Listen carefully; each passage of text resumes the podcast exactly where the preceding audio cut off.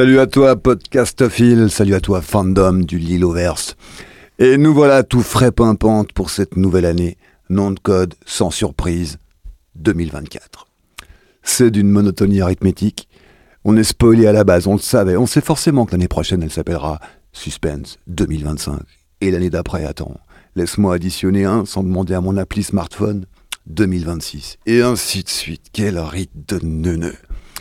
Je sais pas, je m'étais dit, pour une fois, on aurait pu innover, il y a de l'innovation partout. Alors pourquoi pas pour le passage à la nouvelle année? Genre, allez, on saute de 2023 à, soyons fous, soyons quantiques, 2050.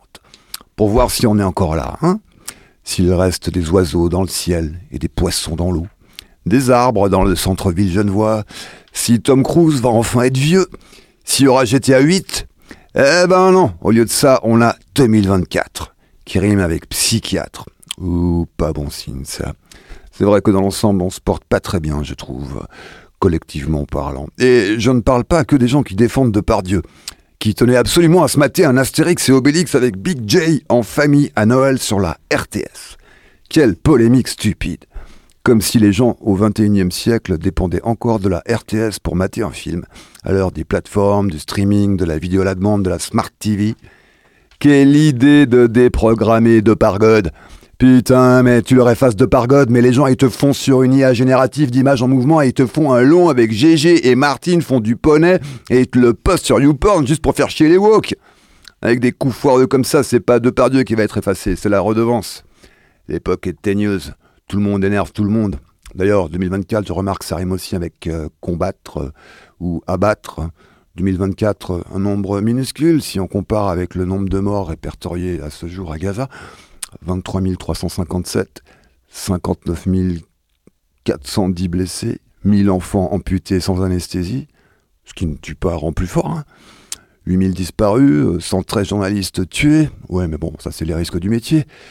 Bon, sur une population estimée à plus de 2 millions, il y a encore de la marge. Si on cumule les chiffres, qu'on se dit que les blessés succombent à leurs blessures, faute de soins, de médicaments, de bouffe, d'eau potable, tout ça, que les disparus le reste, on arrive à un ratio de moins de 5% de morts en tout. Il y a encore des excités pour parler de génocide. Moi je dis, mais, tant que ça atteint pas les 6 millions, comment 45 Mais ta gueule c'est juste une guerre avec les, aléas de la guerre. C'est pas une partie de, de Smash Bros en local. Il faut débrancher la Switch et ouvrir les livres d'histoire un peu, les gens. Le niveau baisse, là. Vous croyez quoi? Que si le Hamas pouvait bombarder à la Tsal avec, euh, on appuie l'intelligence artificielle pour maximiser les dégâts, faire dans la quantité plutôt que dans la qualité, et réussir à, faire en une frappe des centaines de morts au lieu d'une petite dizaine de rien du tout, il se priverait. Et le 7 octobre, c'était un reboot de la petite maison dans la prairie, peut-être? Charles Manson GoPro Director Scott, alors. Quoi? Il y a un immeuble sur deux qui est détruit dans la bande de Gaza. Et ça se reconstruit pas un immeuble? Qui c'est qui a construit Tel Aviv? Qui c'est qui a fait le gros œuvre hein? Les Palestiniens Eh ouais Alors qu'on vienne pas me dire qu'il n'y a pas la, main-d'œuvre sur place, hein L'ONU a qu'à aéroporter et balancer de la colle et qui se démerde De toute façon, qu'est-ce que vous voulez que des bédouins foutent dans un immeuble? Ils sont beaucoup mieux dans des tentes, les Arabes. C'est leur culture. C'est pas la peine qu'ils se vautrent dans les fausses valeurs occidentales, dans l'aliénation capitaliste. Moi, je dis retour aux sources pour tout le monde. Le confort moderne, c'est pour les Occidentaux et leur belle démocratie humaniste, ou ce qu'il en reste. Thank you.